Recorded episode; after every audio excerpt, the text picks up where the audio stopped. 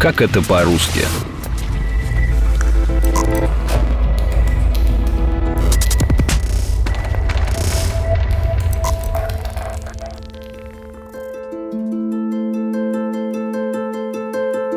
В одном из прошлых эпизодов подкаста «Как это по-русски» мы говорили о том, откуда взялись названия славян, фрягов и фрязей, и как Русь связана с реками. Сегодня мы переместимся на север, к берегам Балтийского моря.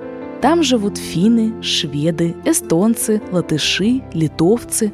Впрочем, раньше их называли совсем по-другому. Привет! Меня зовут Анна Глушенкова – и сегодня мы поговорим о названиях северных народов, которые живут на берегах Балтийского моря. Балтийское море у древних русичей сперва было варяжским, затем его стали называть свейским, то есть шведским. Это подчеркивало доминирующее положение шведов в регионе. В начале XVIII века море снова сменило название. Об этом рассказывает филолог, доцент РУДН Татьяна Коренкова. При Петре I с начала Северной войны русские его стали называть на немецкий манер Остзейское, то есть Восточное море. Ну, а также и прибалтийские российские губернии тоже называли Остзейскими. Кстати, финны под влиянием шведов до сих пор называют море Восточным – Иттямери. А вот эстонцы, напротив, Западным. Как же возникли слова «Балтия» и «Балтика»? Версий несколько – Согласно первой, название пошло от латышского «балтеус» – «пояс», ведь море, будто пояс, простирается от Скифии до Греции. Есть и другая теория. Она связана с прусским корнем «балт», который переводится как «болото». В русском, украинском, румынском, литовском и латышском есть много созвучных слов. Значит, у них есть общеславянская основа, которая, по мнению лингвистов, и породила топоним Балтия. Есть и третье мнение, что название Балтийского моря произошло от Бельтского пролива в Дании. Хоть версий происхождения слова «Балтия» много, одно известно точно – топоним стали употреблять совсем недавно. Топоним «Балтийский» закрепился в мировой картографии только с XIX века. Восходит он к средневековому латинскому «балтикус маре» и, скорее всего, связан с латинским словом «балтеус» – широкий пояс для ношения меча, что подчеркивает особую связующую транспортную и военную роль моря на севере Европы от Британских островов до Ладоги. Балтийское море дымилось и словно рвалось на закат Балтийское солнце садилось За синий и дальний Кронштадт. Вернемся к народам, проживающим на берегах Балтийского моря. Здесь необходимо разделять два понятия – эндоэтнонимы и экзоэтнонимы. Эндоэтнонимы – это то, как народы сами себя называют. Слово так и расшифровывается. Эндо означает «внутри дома», Финны, например, называют свою страну Суоми, а себя Суомалайсет, то есть житель Суоми – суомиец. Хотя соседи, шведы, немцы и славяне, называют их финнами. Кстати, и Финляндия, и Суоми означают одно и то же – страна болот. Этноним финны восходит к трудам античных географов, которые упоминали проживающий в начале новой эры на Дальнем Севере Европы народ Финни. А слово «финни», вероятно, связывалось со словом «финис», что означает «финиш», «предел», «конец», то есть люди, живущие на краю света, на последнем берегу Мирового океана. То, как какой-либо народ называет другие народы, относит к экзоэтнонимам. Например, те же финны называют шведов «роцалайнен», немцев Саксалайнен, а русских Венелайнен. А вот чуть и весь – это про самих финнов. В повести временных лет упоминаются существовавшие в IX-XI веках по соседству отдельные крупные финно-угорские племена Прибалтики и Севера – Чудь, Весь, Водь, Карела, Ижора, Сум, Ям, Лоб, Перм и другие – при этом первые два племени, Чудились, упоминаются в числе создателей новгородского государства. Они же приняли участие в призвании Рюрика в Новгород. Вот как об этом пишет Нестор Летописец. Сказали Руси, чуть, славяне, кривичи и весь. Земля наша велика и обильна, а порядка в ней нет. Приходите княжить и владеть нами.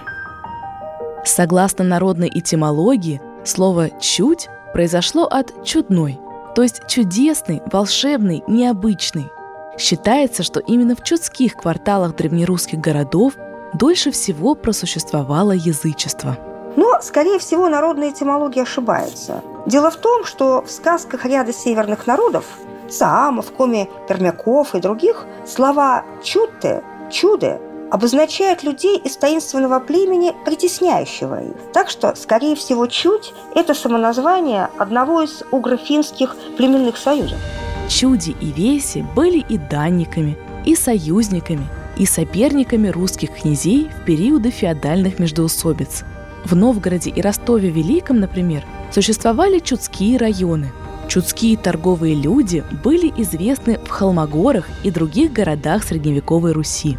Весь Белозерская, Вепсы, оставили свое имя в названии города Череповесь, ныне Череповец, и налаживали торговые пути Руси на Урал. Видимо, русские купцы чудского происхождения были причастны к созданию новгородских торговых факторий в Турку, от славянского Торго, современная Южная Финляндия, и Колыване, каменный град богатыря Колывана Калева на территории современного Таллина. Со временем в этноним «чуть» добавили уменьшительный суффикс «хно-хна», и появилось слово «чухна».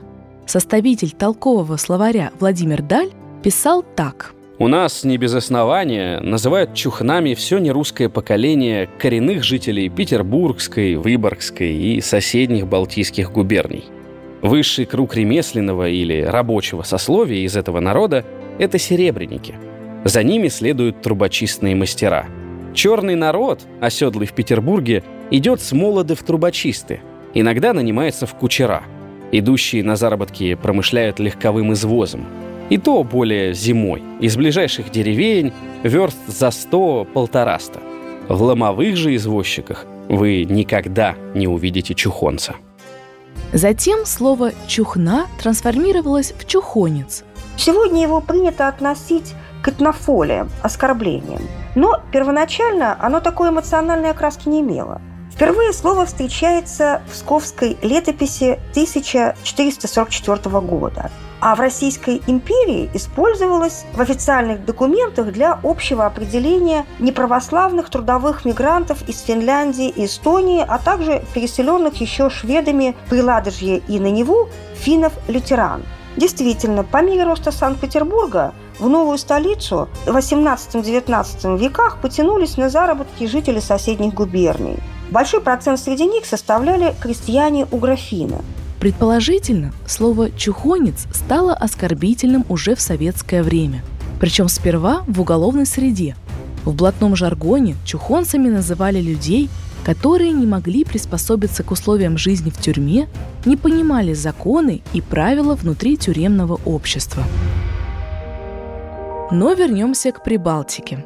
Латыш пошел от польского «лотыш», так сами себя называли соседние с Польшей племена – во множественном числе слово звучало как «лавтвиши». А вот эстонец, а также название страны Эстония происходят от названия древнего племени Аистев. Сами же Аисти называли себя иначе – Марахвас, то есть народ земли, земледельцы.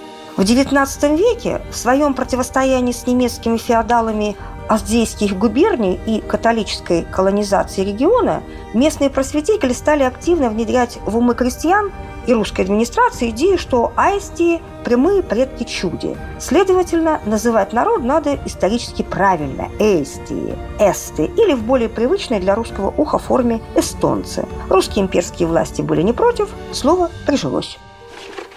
Der grosser König, das schwedischen Königsreich – sende mich, seinen Tränen Diener, zu ihnen Zar и великий князе Иван Васильевич Усарусса.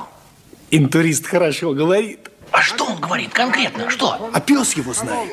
В фильме «Иван Васильевич меняет профессию» к к царю пришел шведский посол и потребовал кемскую волость. Однако здесь есть фактическая ошибка. Шведы. Их самоназвание на шведском языке – «свенск». Древнеримский историк Тацит, ссылаясь на источники, документы и слова других германцев, называл их свебами, свевами, а море на севере Германии – свебским. Русские называли северо-западных соседей свеями, а Швецию, например, в письмах Ивана Грозного королю Юхану III – свейской землей. Так что в фильме Леонида Гайдая посол был не шведский, а скорее свейский – политическом, а потом и в общеупотребительном обиходе слова «шведы», «шведский» утвердились только в эпоху Петра I. Топоним взяли из немецкого языка «шведен». Если же дипломатам нужно было подчеркнуть принадлежность именно к королевству Швеция, то иногда использовали слово «швециане», «швецианин». Эндо- и экзоэтнонимы несут сквозь века память о том, как различные народы уживались друг с другом. Это своего рода языковая летопись, которую нужно уметь читать. В следующем эпизоде я расскажу, откуда взялись названия различных народов России. Это был подкаст «Как это по-русски». Меня зовут Анна Глушенкова. До встречи!